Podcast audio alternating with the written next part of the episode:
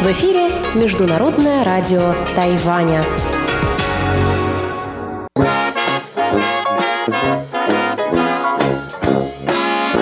Воскресное шоу с русской службой МРТ.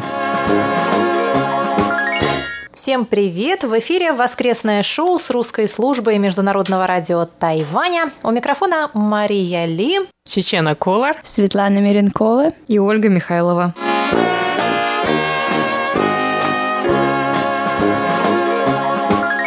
На прошлой неделе мы с вами говорили про слово года. И вот какие интересные версии и письма вы нам прислали. Анатолий Клепов написал нам письмо. Анатолий пишет. Наверное, для каждого слушателя станции должно быть свое слово, которое как-то задело его или сыграло роль в этом году. Для меня в Москве придумали новое слово 65+. Это возраст, когда начинают действовать многие запреты. От посещения театров до поездок на транспорте, которые запрещены. Хотя надо было бы съездить в аптеку или дальний магазин или поликлинику. Весной вообще был запрет на выход из дома под знаком 65+. Если ты находишься в этом возрасте, то по неизвестному закону тебя могут сразу забрать в больницу, где к тебе прицепятся микробы многих заболеваний, которых у тебя не было. Вчера по телевизору главный врач больницы, где должны лечить от коронавируса, объяснил, что через три месяца после открытия больницы в ней размножилось так много вирусов других заболеваний, что люди помирают не от коронавируса, а других сопутствующих болезней. Но хватит о плохом. Для меня слово 65+, это приговор власти, которая думает, что заботится о тебе. А в конечном итоге это приговор против меня, и самому приходится бороться за себя, следить за своим здоровьем, заниматься дома на тренажерах и самому лечиться. Я выбрал слово 65+. Успехов всей редакции и здоровья. Клепов Анатолий, Москва. Дорогой Анатолий, спасибо вам за такое искреннее письмо. Но вы знаете, я все-таки очень рада, что вы не теряете присутствие духа и находите в себе силы как-то поддерживать себя и в добром здравии. И мы надеемся бодром относительно настроения. Нам также написал наш постоянный слушатель Николай Егорович Ларин из Подмосковья. Николай Егорович выбрал словом года слово «коронапандемия». Он написал, в 2020 году коронавирус заразил большинство населения планеты Земля и проник даже в те страны, которые находятся на островах в изоляции. В год коронапандемии врачи и ученые многих стран вели борьбу с этой заразой, лечили заболевших COVID-19 и занимались разработкой вакцины против коронавируса. Приятно сообщить, что первой страной по разработке высокоэффективной вакцины стала моя страна Россия. Россия сейчас заключает договоры на производство вакцины «Спутник-5» в более 50 странах мира, в том числе в Южной Корее и Венгрии, и планирует поставку вакцины во Францию, страны Южной Америки, Индию и ряд других стран. Надеюсь, что в наступающем новом 2021 году прекратятся массовые заболевания коронавирусом благодаря вакцинации населения от этой болезни. Итак, слово Николая Егоровича Ларина «Корона-пандемия».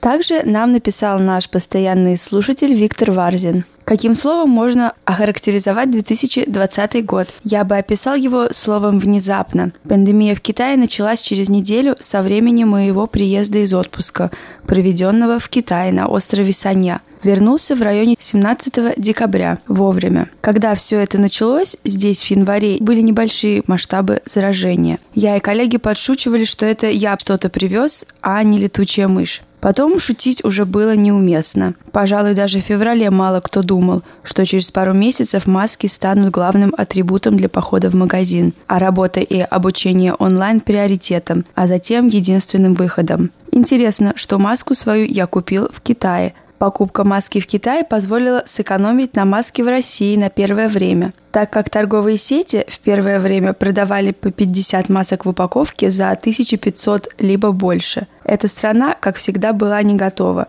Внезапно и мое место работы прикрывали, но нам хотя бы была какая-то выплата от оклада. Внезапно я примерил корону – хотя об этом писал, когда перестал ощущать запахи. И в один день ангел-хранитель дернул меня проверить газовую горелку, которая не горела, но газ источала. Я свой COVID-19, скорее всего, подхватил на хоккейном матче. У меня нормально он прошел, но все было очень долго. Внезапно все массовое стало недоступным, и подстричься было нельзя. Не то что в монахи, а просто модельную стрижку. Не верилось, что некоторые предприятия закинут в офлайн, но в итоге все произошло. Такого в нашей стране, да и во всем мире не было – а произошло внезапно. Вот такое внезапное слово, внезапное решение от нашего слушателя и монитора Виктора Варзина. Виктор, большое вам спасибо. Также нам написали несколько комментариев наши пользователи Фейсбука. Например, Иван Лебедев пишет «Не буду оригинальничать, Слово года – пандемия. Сергей Тиунов пишет, да его все этим словом описывают. И Юрий Юнилун соглашается – коронавирус. А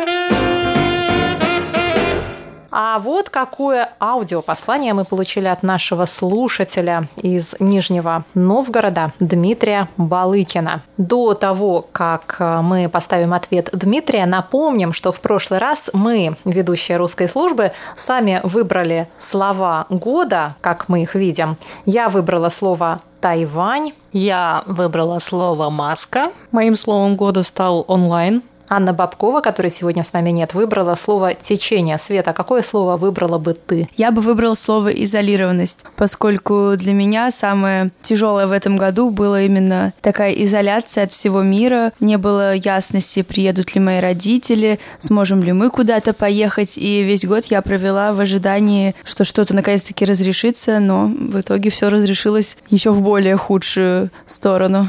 Ну что ж, слушаем ответ Дмитрия. Маша, здравствуйте. Вот только что прослушал воскресное шоу и хотел бы высказаться по поводу слова года.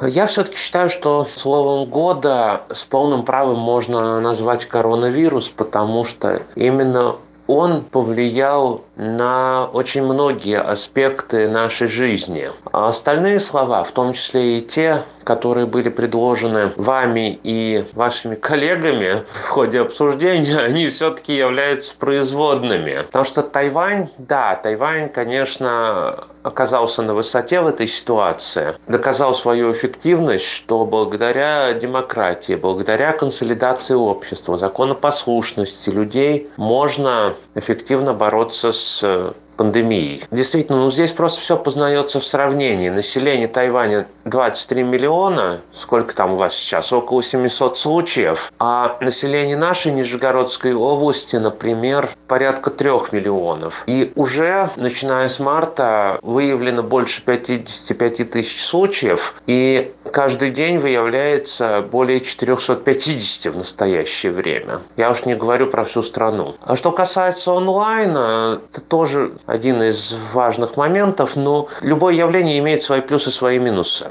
Потому что действительно правильно сказала Ольга, что многое стало доступно, то, о чем раньше можно было только мечтать. Какие-то курсы, например, которые можно было пройти очно только. С другой стороны, например, если брать переход к онлайн-обучению школьников, то я могу сказать, что для многих э, детей с инвалидностью, для детей с аутизмом, например, для детей с нарушениями зрения, это вообще не вариант, и такой переход означает практически отсутствие образования, особенно в младших классах. Ну и обнуление, наверное, я соглашусь с Институтом русского языка имени Пушкина в России это тоже одно из слов года.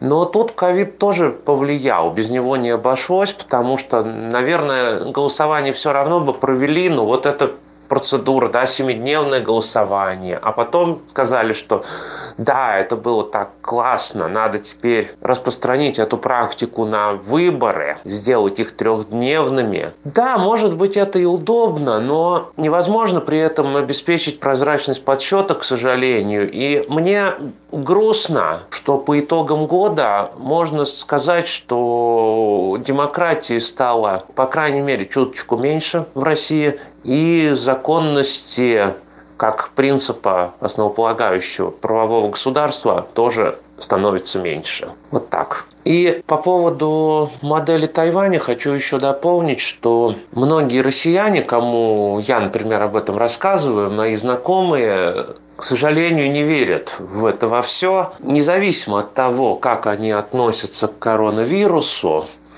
но говорят, что да, вот информация фильтрована, да это невозможно. Ну вот есть такое дело, к сожалению.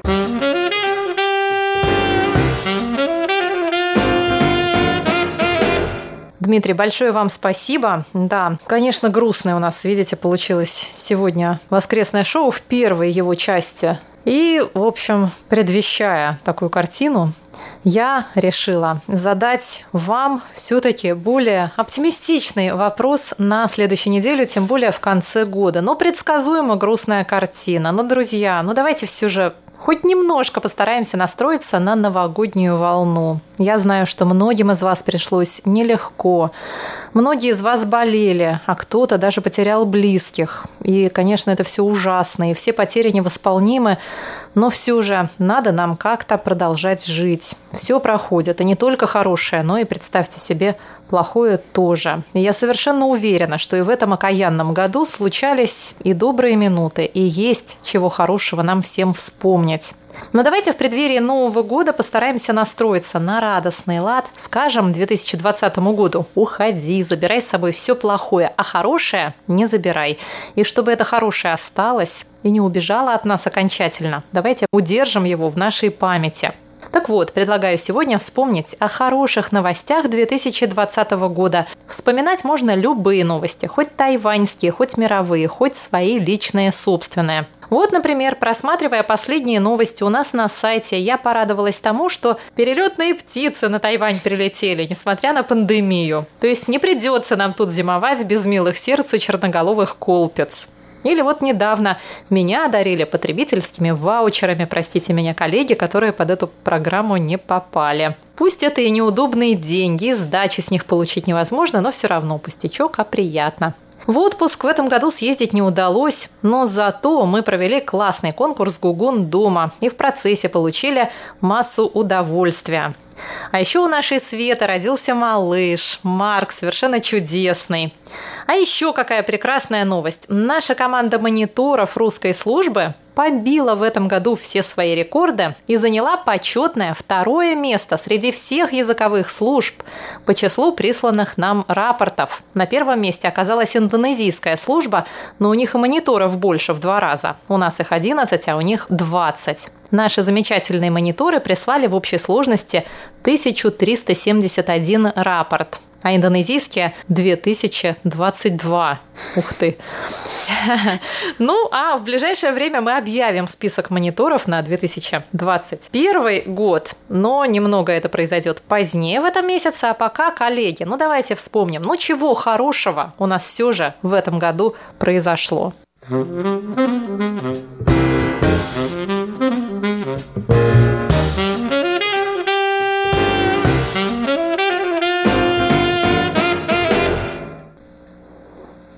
тишина.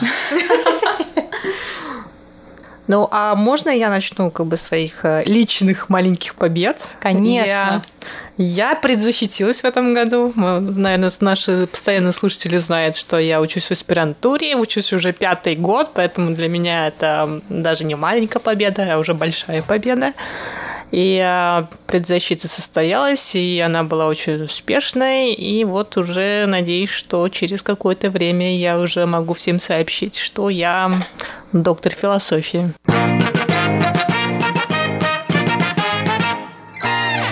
Чечена не только предзащитилась, она еще отчаянно защищалась на настоящем боксерском ринге. И мы все ее в этом поддерживали. Так что, мне кажется, это тоже очень большое достижение личное. Я помню, в прошлую новогоднюю ночь я загадала желание окончить университет в этом году, но я даже не предзащитилась, поэтому, Чечен, ты мне сейчас на такую больную Мы про хорошие новости, Оля. Поздравляю тебя с твоим достижением, Чечена. И у тебя все будет, у тебя будет предзащита. А, Маша уже начала оглашать список моих хороших новостей. Да, конечно, первый из них стал рождение моего второго сына. А второй, наверное, то, что я наконец-таки сдала на права на Тайване. Для меня это тянулось очень-очень долго, поскольку я уже все это проходила, но в этом году я взяла себя в руки, пошла в автошколу и наконец-таки получила права. Осталось научиться ездить. Это я уже умела в Москве, так что... Я, тут, я тоже, я получила здесь права, а вот ездить я так и не научилась. Так и лежат у меня эти права. Нужно себе поставить цель, поскольку у меня двое детей и других э, способов передвижения с ними у меня нету, Поэтому мне пришлось, да. да. Ну, Оля, ну что ты так грустно сидишь? В нашей позитивной второй части воскресного шоу. Я и на права тоже не, не пошла сдавать, хотя тоже хотелось бы. И ребенка еще не родила. у меня нет, замуж я не вышла, ни одного предложения не получила. Но при этом она радостно смеется. Слушатели, у вас есть уникальная возможность. Большое позитивное событие. Ты пришла к нам. Да, да. И для нас это точно, я не знаю, как для тебя, а мы этому были очень рады. Сегодня я рассуждала утром на тему, делиться ли с вами этим секретом или нет, но вторым моим желанием на Новый год было попасть к вам. Хоть в каком-нибудь статусе. В статусе стажера. И какое счастье, что это произошло. Да, я полностью поддерживаю.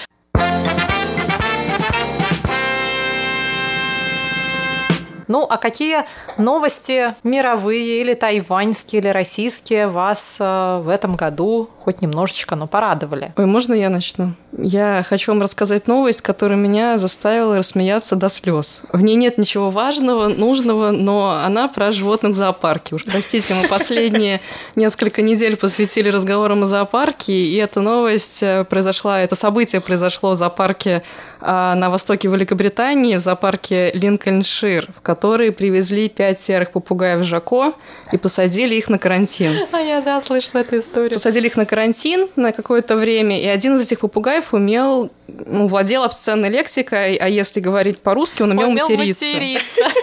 И он научил всех других попугаев материться. И на этом история могла бы закончиться, но нет, там такое развитие. Пришли к ним в их вольер служащие зоопарка и услышали, как группа из пяти попугаев матерится. И они начали смеяться на это. А та подобная позитивная реакция вызвала у попугаев еще больше желания таким образом общаться. И чем больше смеялись э, работники зоопарка, тем больше матерились попугаи. Но потом попугаи, часть попугаев... Пришли дети. Потом часть попугаев научилась смеяться. И в результате они разделились на две группы. Одна группа материлась, вторая группа смеялась. И мне нравится, как это прокомментировал директор зоопарка, сказав, что это стало похоже на группу подростков, которые которые болтают какую-то ерунду, а потом злобно хихикают. После этого несчастных этих попугаев выпустили. Изолировали, их изолировали не из-за коронавируса, а из-за дурного поведения. И расселили их по разным вольерам, подселили их к разным другим попугаям. Это тот же самый директор зоопарка, человек с хорошим чувством юмора, сказал, если у нас сейчас все наши 250 попугаев научатся, научатся материться, мы даже не знаем, что мы будем с этим делать. И вот на, когда я прочитала эту последнюю цитату, э, такую заключающую этого директора, я просто рассмеялась до слез. Я начала всем отправлять это сообщение. И мне кажется, это отличная новость, которая подняла настроение очень многим людям. Да, мы, к сожалению, не можем поставить в радиоэфире голоса этих попугаев. Ну да, новость, конечно, смешная. Ну а что нам еще остается, кроме как утешаться такими вот маленькими позитивными событиями, смешными новостями? А вот еще, кстати, наша русская служба в этом году, во-первых, переехала в более просторный, удобный и уютный офис. Нам да. разрешили его очень красиво оформить. Теперь у нас э, на стенах нашего офиса висят фотографии со встречи слушателей в 2013 году, со встречи слушателей в 2020 году. Мы их очень красиво распечатали, повесили в рамочках, и теперь каждый день любуемся.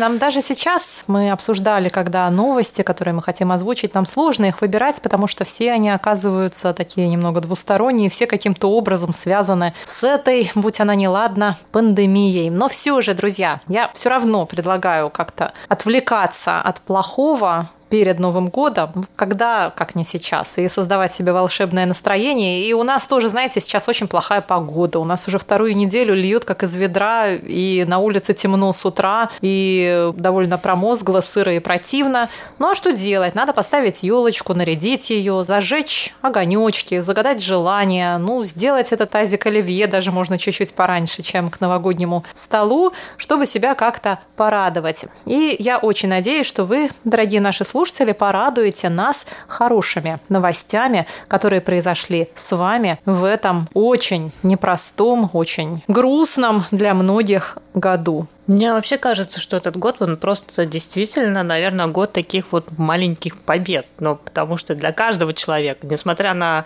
то, что происходит в мире, несмотря на то, что происходит в вашей стране или на Тайване, где мы сейчас находимся, мы все равно пытаемся находить какой-то позитив. Потому что если мы все будем грустить, это, ну, это ни к чему хорошему не приведет. Да, потому что я считаю, что хуже. душевное состояние, моральное состояние это самая лучшая поддержка вообще. Нужно просто стараться, да. Mm. Все равно надо каждый день начинать сначала, просыпаться и как-то жить. И вот чтобы нам жить всем было веселее, и чтобы мы на наше новогоднее шоу вновь собрались все вместе в студии и смогли бы хоть как-то поднять вам настроение на новый 2021 2021 год, который, ну, наверняка же будет лучше. И вот давайте все вот эти хорошие моменты заберем с собой в этот 2021 год. Пишите нам, пожалуйста, о них на адрес russ@rti.org.tw в комментариях к анонсу воскресного шоу ВКонтакте и в Фейсбуке. Мы с огромным нетерпением будем ждать ваших историй. А если вы хотите записать для нас голосовое сообщение, напоминаю, что у нас в Фейсбуке есть аккаунт, который называется «Радио Тайваня, и вы можете добавиться к нам в друзья и присылать нам голосовые сообщения. Мы с удовольствием проиграем их в эфире. Ну что ж, на этой, я надеюсь, хоть немного позитивной ноте мы заканчиваем наше сегодняшнее одно из предновогодних ха-ха, воскресных шоу, которые для вас сегодня в студии провели Мария Ли, Чечена Кулар, Светлана Миренкова и Ольга Михайлова. Сейчас вас ожидает рубрика «Почтовый ящик», затем «Гостиная МРТ» и «Панорама культурной жизни».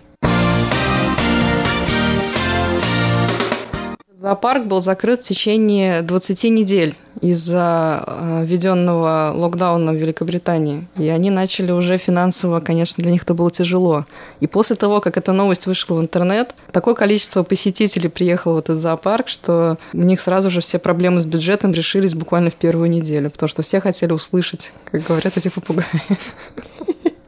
Воскресное шоу с русской службой МРТ.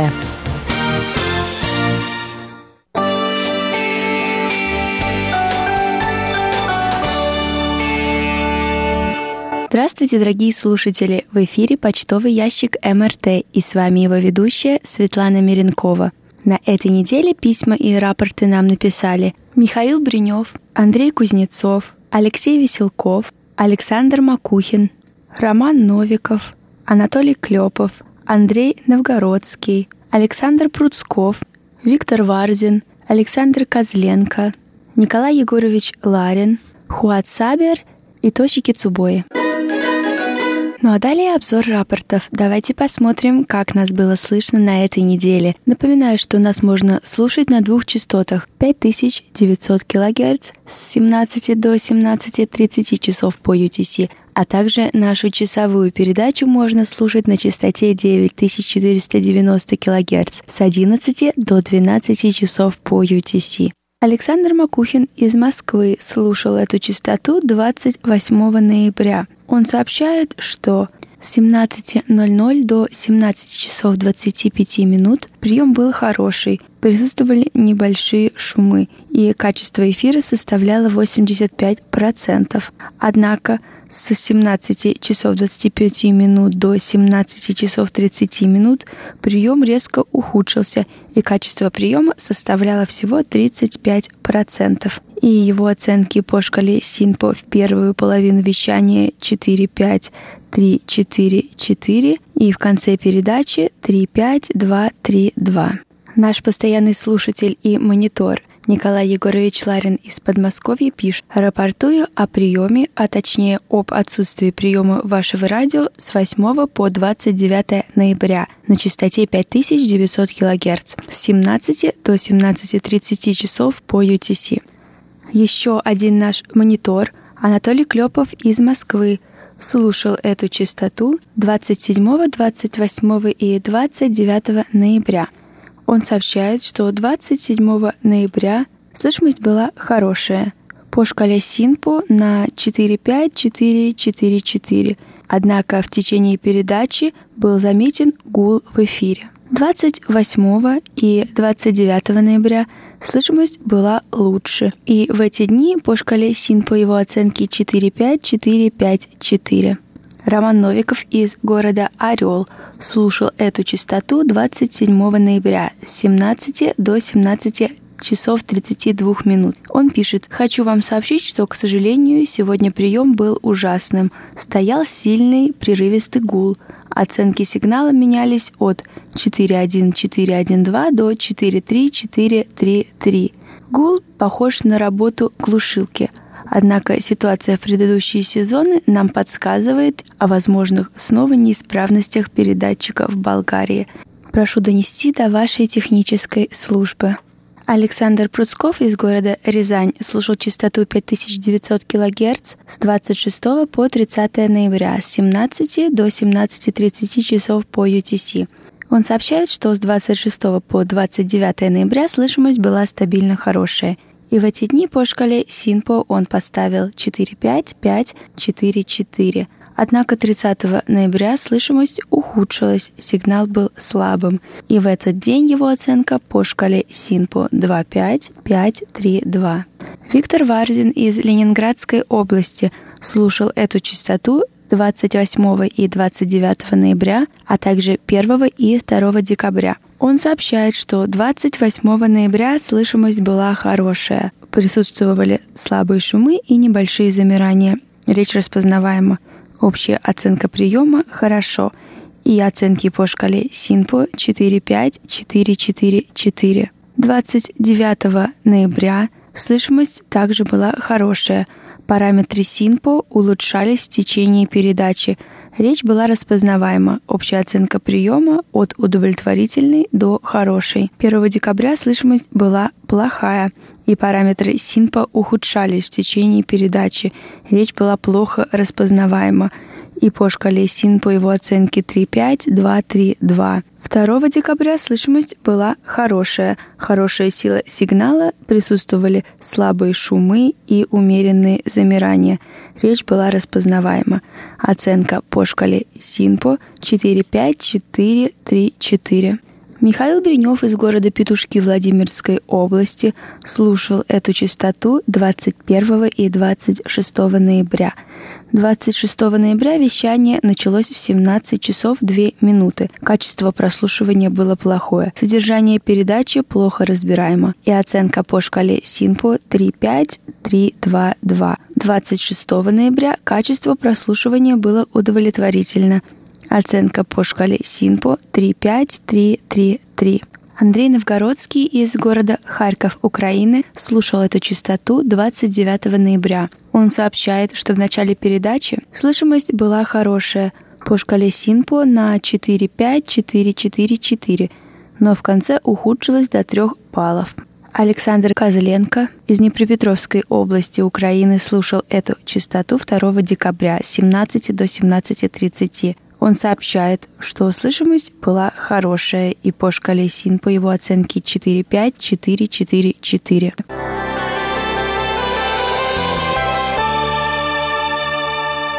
Алексей Веселков из города Берск слушал частоту 9490 кГц 28 ноября.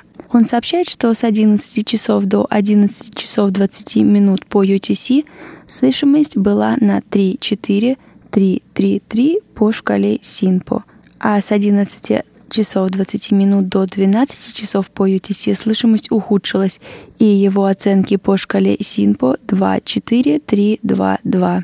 Андрей Кузнецов из города Риги, Латвии, слушал эту частоту 15 ноября. Он сообщает, что в этот день сигнал был очень слабым, его оценки по шкале Синпод 2-3-3-2-2. Тошики Цубои из города Токио, Японии, слушал эту частоту 1 декабря. Он сообщает, что в этот день слышимость была стабильно хорошей, и его оценки по шкале Синпо все четверки. У меня на этой неделе все. Спасибо, что остаетесь на волнах нашей радиостанции. До встречи на следующей неделе.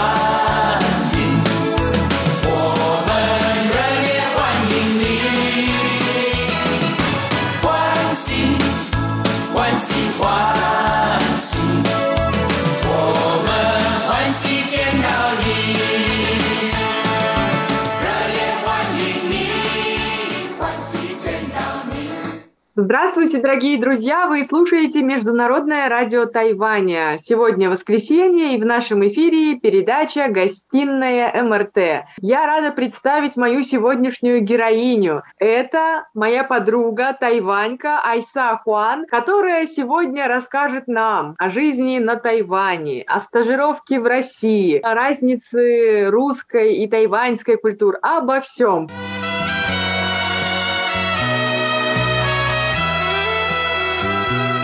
Привет, Айса! Привет, радио Тайваня! Я не сказала нашим радиослушателям главное, что ты преподаватель китайского языка, как иностранного, ты переводчик с огромным опытом работы. Надо сказать, мы, помнишь, раньше вместе работали, переводили на выставках Компьютек, на форумах, на переговорах, ездили на заводы. Мы тут вспоминали с Айсой до записи, и оказалось, что как много нас связывает. Ты переводила бурятский калмыцким э, командам, которые приезжали. Ты переводила калмыцким артистам. Вообще, ты, наверное, первая тайванька, которая еще ездила в Калмыкию, на мою родину. Ну, давай да. обо всем по порядку. Как ты решила изучать русский язык? Училась я на факультете русского языка в Тайване 4 года, а в магистратуре уже получила государственную стипендию на год обучения в Москве. Но это было так давно, лет 10 назад, но я и сейчас, вспоминая те времена, считаю, что выбор именно русского языка был очень правильный. Точно не самый легкий в изучении, но лично для меня самый красивый язык во всем мире. Айса, а сейчас все наши слушатели удивятся. 10 лет назад она училась в магистратуре. Ты выглядишь как школьница тайваньская.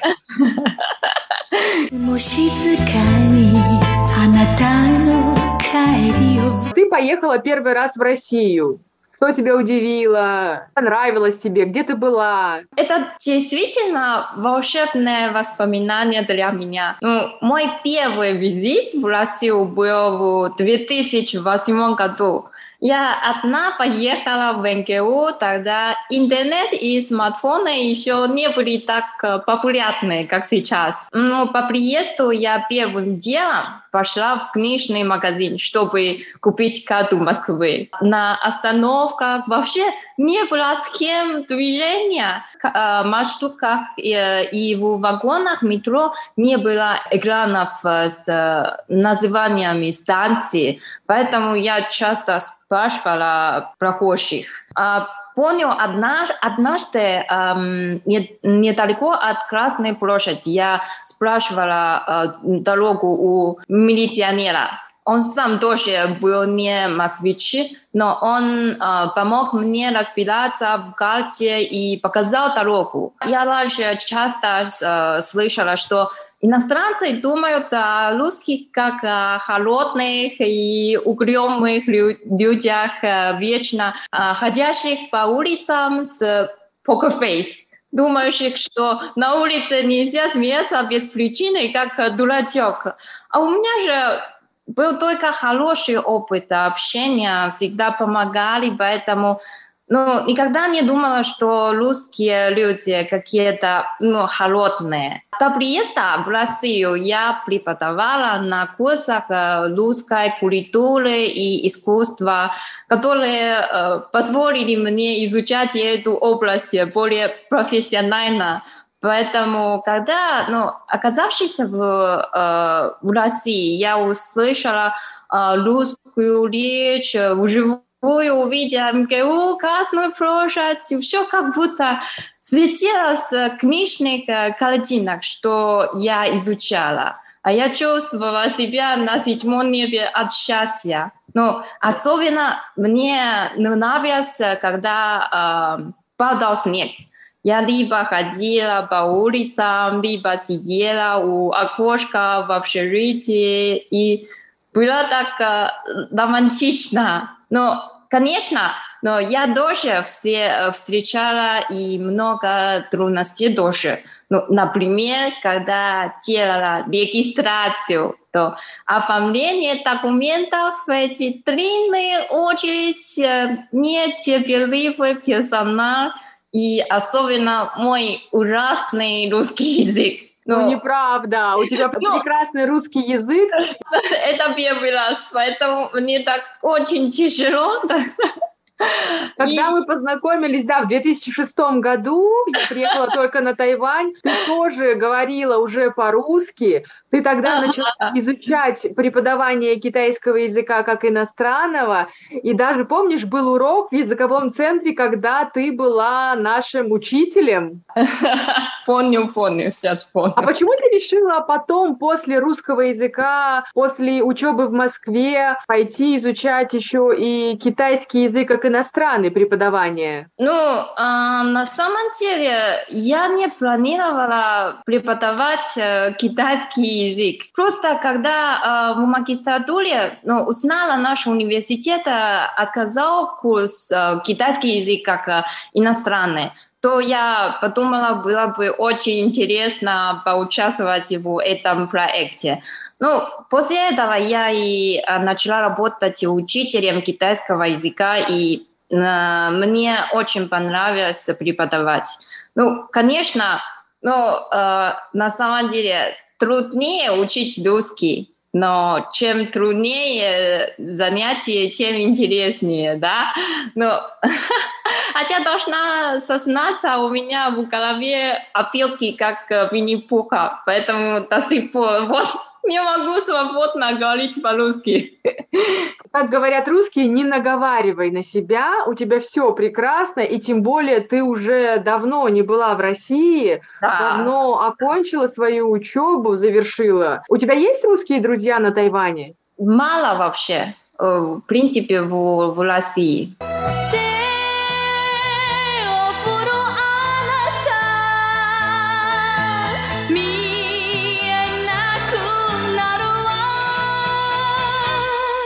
Следующий вопрос будет, Айса, э, про Калмыкию. Вообще у тебя имя Айса калмыцкое. На калмыцком языке это означает мелодия. И я помню, что тебе это имя дали калмыцкие артисты, когда приезжали с концертом на Тайвань. А потом я знаю, что ты ездила как-то на автобусе из Москвы в Калмыкию, была там на свадьбе. Как что? Почему ты так решила сделать, так смело? Ага, да, а, вот мы с калмычками подружились э, еще в Тайване. Поэтому, когда я находилась э, в России, то решила съесть э, к ним в гости. Это была очень интересная поездка. Долго-долго ехала на автобусе, устала, но когда увидела степь, то в душе э, испытала волнение. Какая красота!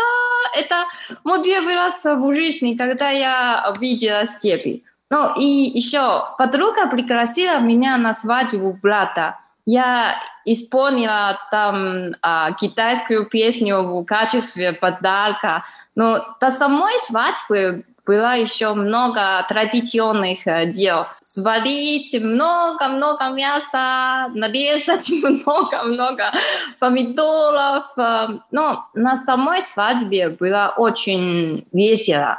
Все танцевали до ночи. А я там попробовала кумыс, пальцоки, да, пальцоки. Борцики. Борцики, да, и э, пёрики, да, пёрики. Э, калмыцкие перемены, по-моему и так далее. Но посещала храм и выучила чечедык. Вот. Танец мне очень нравится. А в Элисте я чувствовала себя как дома, потому что когда я молчала, все думали, что я калмычка. Так интересно, когда ты рассказала, это было удивительно. Совсем немного тайваньцев побывали на моей малой родине.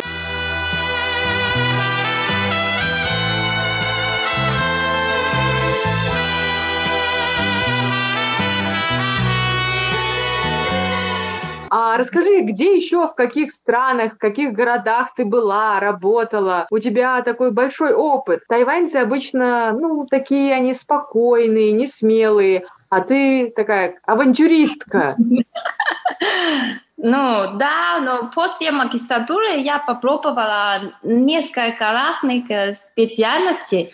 Я работала переводчиком в Китае, работала в аэропорту в Сингапуре, застала школу для бедных детей в Тибете, работала в гостинице на Филиппинах, преподавала в университете в Таиланде и так далее. Очень много. Но четыре года назад я начала преподавать китайский язык в школе в Индонезии. А, я на самом деле обожаю э, попробовать разное, чтобы жизнь была яркая. Не хочу себя ограничивать. А у меня очень много разных э, волшебных воспоминаний от каждого места, где я побывала. Но после Сингапура я собиралась оформлять аспирантуру в России на самом деле, но случайно встретилась с одним монахом, который э, рассказал мне историю про свою э, маленькую бедную деревню в Тибете. И мне захотелось э, побывать там. А я поехала в это дикое место в Восточном Тибете на две недели. Но жила там в палатке без э, электричества, сигнала и отопления. Вот. А, таскала воду из реки зимой в минус 25. После ну, перед э, отъездом дети у меня спрашивали, ты еще вернешься сюда? А я ответила, да, без сомнения. Но уже в самолете я подумала, ой, с ума сошла, что я?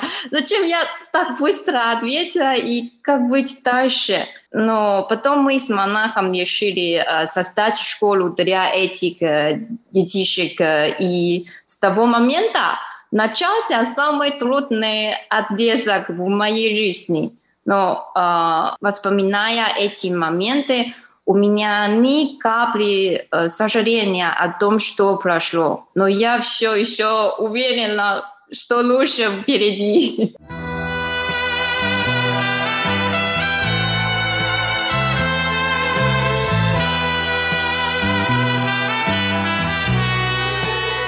сравнивая страны, Сингапур, Индонезия, все равно это регион э, близкий к Тайваню. Что ты можешь сказать о жизни там? Могла бы ты жить всю жизнь в Тибете или наоборот всю жизнь в Индонезии? Или ты скучала по Тайваню? Мне больше нравится ну, жизнь в России, может быть. Вот, вот. А скажи, что? Почему именно Россия? Что тебе там нравится? Зима, люди, еда? Да, все, да, зима, люди, еда. Для меня так мне так э, понравилось, да, там чувствую так хорошо, поэтому тоже, если есть шанс, но, конечно, хочу тоже еще раз э, жить в России. Вау! Айса, вот сейчас пандемия, во всем мире коронавирус. Скажи, твоя жизнь на Тайване изменилась? Как-то это повлияло? Ну, э, я вернулась в Тайвань в конце июня, когда я начались каникулы каникулы в школе. Но с марта я уже э, перешли на карантин в школе и э, преподавали онлайн. Но в Индонезии закрыты были уни, э, универмаги, магазинчики. Но даже сейчас, э, когда все открыто уже в Джакарте, но до сих пор не пускают в рестораны, только на вынос. А в школах онлайн-классы так и остались. Поэтому у меня сейчас э, удаленная работа. А в Тайване вообще по-другому. У нас э, жизнь не изменилась, э, все как обычно. Работаем, гуляем, как раньше. Только в метро и автобусах надо надевать маску. Но мне, конечно, чуть-чуть скучно в этом году из-за того, что нельзя путешествовать, но жизнь продолжается. Чтобы не терять времени даром, я начала учить, э, учиться рисовать, э, стрелять из лука и заниматься йогой. Вот. Супер Тайванька, Айса Хуан, которая рассказала нам а, о своей такой, мне кажется, это же многолетняя история. Сколько было этих путешествий? Ты пропадала, уезжала с Тайваня. Мы видели только твои прекрасные фотографии и дневник, Facebook, как ты рассказывала, что сегодня ты тут. Какие красивые фотографии из Тибета, и природа, и эти детишки замечательные. То есть для тебя это вот раз кажется, что мгновение, а на самом деле это ведь много-много лет прошло уже. А, точно. Да, почти, по-моему, 9 э, лет. Лет 9 или 10. Вот.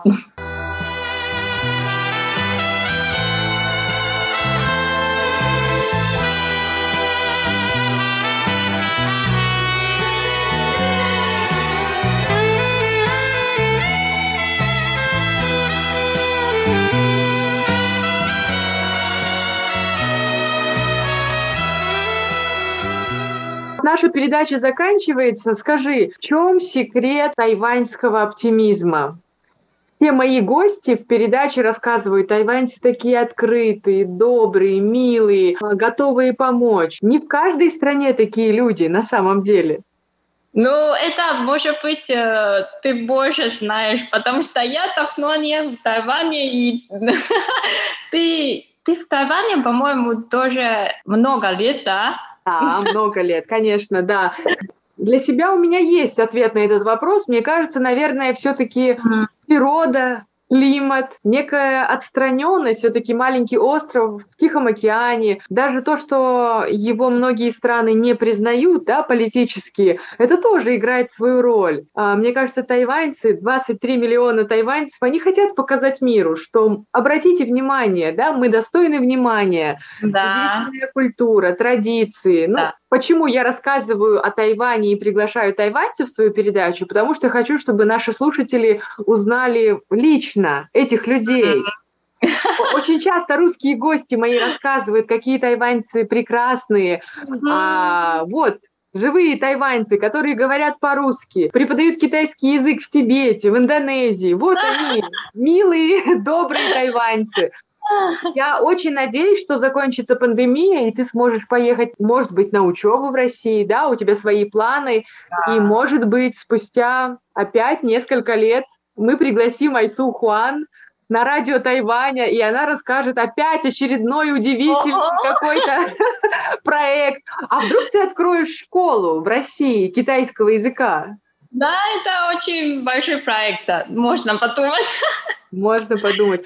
Да. Я желаю тебе здоровья. Я очень рада, что ты оптимистична, позитивна. Это самое главное. Я думаю, что наши радиослушатели тоже зарядились от тебя хорошей энергией. Спасибо. Хорошо, спасибо большое.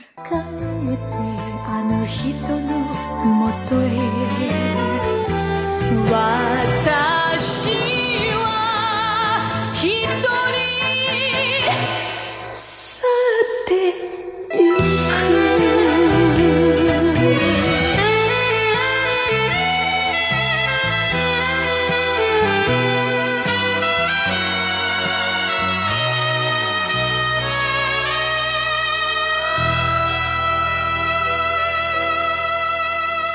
Дорогие друзья, это была передача «Гостиная МРТ», и у нас в гостях была Айса Хуан.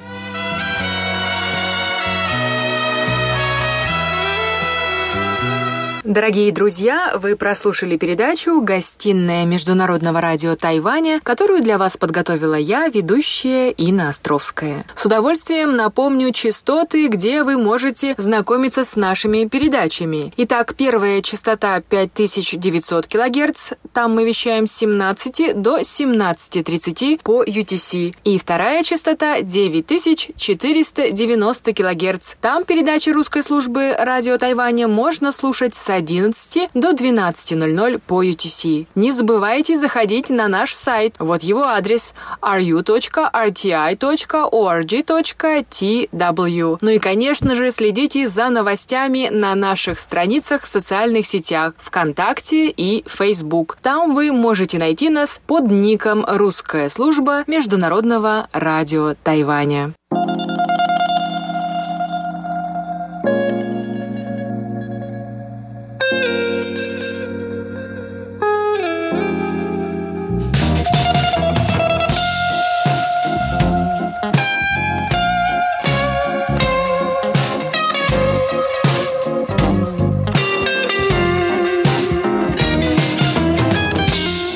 Здравствуйте, дорогие радиослушатели! В эфире Международное радио Тайваня и вас из тайбэйской студии приветствует Анна Бабкова и Ольга Михайлова. И сегодня мы проведем для вас очередную мою передачу «Панорама культурной жизни». И сегодня мы продолжим слушать интервью с мероприятия, которое прошло в Тайбэе 15 ноября. Это была встреча, посвященная русской литературе. Мы рассказывали тайваньцам о литературе о России, о русских писателях. И лекторами были Серафима Сюн, специалист по русской литературе, преподаватель русского языка и литературы в Государственном тайваньском университете, и Павел Тю, переводчик, преподаватель и основатель издательства «Вишневый сад» на Тайване. И на прошлой неделе мы послушали интервью с нашими лекторами, и сегодня я предлагаю нам послушать интервью с другими гостями. Аня, подожди, не торопись, мы еще не дослушали интервью с Серафимой. Точно. У нас столько для вас интервью, так что давайте... Сразу к делу.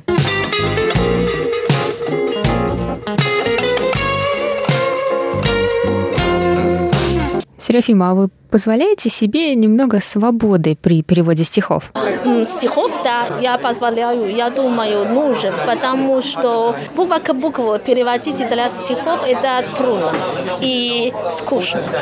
Потому все знают, в поэзии это ритм.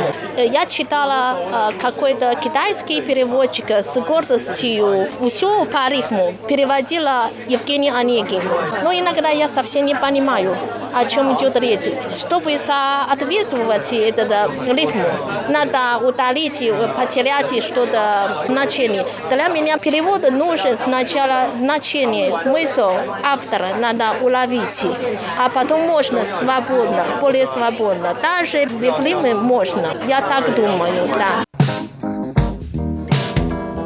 И нашу лекцию также посетил Роман Шапира, китаевед и переводчик, и вот как он ответил на вопросы о работе переводчиком. Роман, сегодня во время лекции прозвучало мнение о том, что работа переводчика подразумевает очень большую ответственность. Вы согласны с этим мнением? Приходится ли работать с постоянным страхом совершить ошибку? И если да, то как вы справляетесь с этим страхом и что посоветовали бы молодому поколению переводчиков? Ну, я не сказал бы, что я испытываю страх, э, когда я перевожу, но ответственность, безусловно, есть э, известное высказывание, что если книга в переводе удалась, то хвалят писателя, а если не удалась, то ругают переводчика. Нужно, конечно, знать э, свой родной язык, прежде всего, хорошо, и нужно хорошо знать язык, с которого переводишь, и всегда быть уверенным, что ты все понял в оригинале. Потом можно себе иногда, в зависимости от ситуации, позволить что-то изменить, не всегда стоит передавать буквально. Мне вспоминается еще одно выражение, высказывание о переводе, на этот раз французское, что э, переводы как женщины, если красивы, то не верны, а если верны, то некрасивы. Поэтому иногда, конечно, надо э, что-то менять. Но прежде следует быть стопроцентно уверенным, что ты все понял. Тогда ты себе можешь позволить что-то менять. Но не за счет того, что ты не понимаешь, что написано, и думаешь, ну ладно, я придумаю что-нибудь. Это недопустимо. А как понять, что ты понял? Я думаю, что это очень, очень важно. Вот мне еще вспоминается одно высказывание. Э, когда в школе детям говорят, вы должны, когда пишете, знать, где вы сомневаетесь в том, как пишется это слово. И тогда вы сможете посмотреть в словаре или вспомнить правила. А один мальчик говорит, а я никогда не сомневаюсь. Вот, конечно, э, для того, чтобы не только переводить или изучать иностранные языки, а вообще для того, чтобы учиться и совершенствоваться, нужна прежде всего способность осознавать, вот это я знаю, а вот в этом я сомневаюсь, а вот этого я не знаю. И вот, потому что всего знать совершенно невозможно, абсолютно, но возможно научиться понимать, когда я не знаю. И тогда у вас много есть путей выяснить это и узнать. Литература является самым изящным самым глубоким, самым точным отражением национального культурного менталитета. Как переводчику передать мировоззрение другой культуры? И нужно ли адаптировать чужое мировоззрение? Может быть, пусть лучше останется непонятным и вызовет еще больше любопытства, чтобы стимулировать читателя продолжать поиск ответов? Я думаю, что бывает по-разному. Как правило, когда одна культура только начинает усваивать другую культуру, то велика роль адаптации. Так было и когда на русский язык переводились иностранные произведения, например, в XVIII веке. Тогда переводились значащие фамилии на русский язык, например, когда Мольера переводили. И вообще многое приспосабливалось. И даже в начале XX века вот перевод «Алиса в стране чудес», выполненный Набоковым, он же называется «Соня в царстве Дива». То есть он Алису переименовал в Соню. Э, много стихов, где Льюис Кэрролл э, пародирует э, очень распространенные детские английские стихи, он переписал так, что они пародировали, наоборот, русские популярные стихи того времени, детские и так далее. И на раннем этапе, я думаю, это необходимо для того, чтобы одна культура смогла воспринять, переварить, так сказать, другую культуру. Но сейчас этот подход, когда мы переводим западную литературу, уже практически не используются в России. Ведь правда? Потому что у нас уже накоплена огромная база, и читателю есть на что опереться. Поэтому переводчик может себе позволить переводить, может быть, даже более буквально или более точно. Но я думаю, что сейчас, когда мы переводим китайскую литературу, хотя, конечно, много всего было переведено, но для э, широкого читателя китайская культура все-таки это неизвестная планета, как вот на лекции сегодня мы услышали, что Санаев говорит, что Тайвань это неизвестная планета, для российского читателя. И я думаю, что тут э, иногда можно себе позволить э, немножечко адаптировать, немножко облегчить, немножко объяснить, не обязательно в виде сноски, потому что когда сносок очень много, то художественное произведение превращается в научный труд. Иногда можно это объяснение вставить в текст.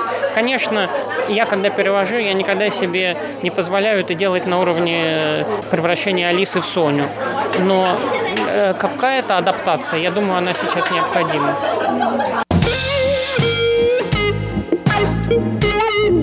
И еще несколько каверзных вопросов мы решили задать шеф-редактору русской службы Марии Ли. Маш, сегодня во время лекции был затронут вопрос о классических переводах и о том, следует ли переводить уже переведенное. И тут ты спросила у Павла, не страшно ли ему замахиваться на великие переводы, ведь вдруг не получится лучше. В связи с этим хочу тебя спросить, как бы ты сама ответила на свой вопрос? Ну, это сложный вопрос, просто потому что у нас э, не принято перепереводить. Когда у нас перепереводят, на несчастного перепереводчика набрасываются разъяренные читатели и говорят, да как вы смели покуситься на святой простое, потому что, ну, как я пыталась выразить на китайском а, нашим гостям, переводы у нас э, обретают новую жизнь, становятся сами по себе. Ну, то есть то, что, как это переводит переводчик, даже если это, может быть, не совсем корректный перевод, а в советское время очень часто такое бывало, что, например, целые куски в книге могли опускаться, или какие-то вещи, для которых не существовало еще слов в те времена, а потом они появились. Ну, самое, наверное, известное – это перевод Райт Ковалевой «Над пропастью воржи», воржи. В те времена, когда над пропастью воржи переводили, не было, например, слова «гамбургер». Не было слова «гамбургер». Я не помню, как она его перевела, бутерброд с котлетой или что-то такое. Ну, сейчас, конечно, все это слово знают. И вот теперь люди говорят, что все равно вот тот, тот перевод Райт Ковалевой, который, к которому мы привыкли, вот он наш, он любимый, вот только так и никак иначе. Вот есть еще один переводчик, который перевел заново, переперевел над пропастью воржи, и в него летят просто лютые стрелы. И да как он посмел там покуситься на нашу Риту Райт помогает Ковалеву, ну и так далее. Так что, да, это очень сложный вопрос. Нужно ли вот так вот переводить? Тем более я, честно говоря, до сих пор для себя не совсем уяснила вопрос. Вот э, когда Павел говорит, что нужно переводить с точки зрения современной классику, я с этим не согласилась бы. Я считаю, что надо стараться переводить не с точки зрения современной и не современной лексики, а наоборот стараться передавать дух произведения как можно точнее. Но тут каждый переводчик решает это на самом деле для себя. Что важнее, следовать букве, следовать мысли, а, следовать автору, там, насколько нужно с ним знакомиться и проникать в его душу, чтобы это все понять. Это все очень важные вопросы, но на них нет, нет однозначных ответов. Ой, Аня, о литературе можно говорить сколько угодно, уж тем более с настоящими знатоками. Но жаль, что время сегодняшней передачи подошло к концу, и мы увидимся с вами на следующей неделе. В студии были Анна Бабкова и Ольга Михайлова. Пока-пока.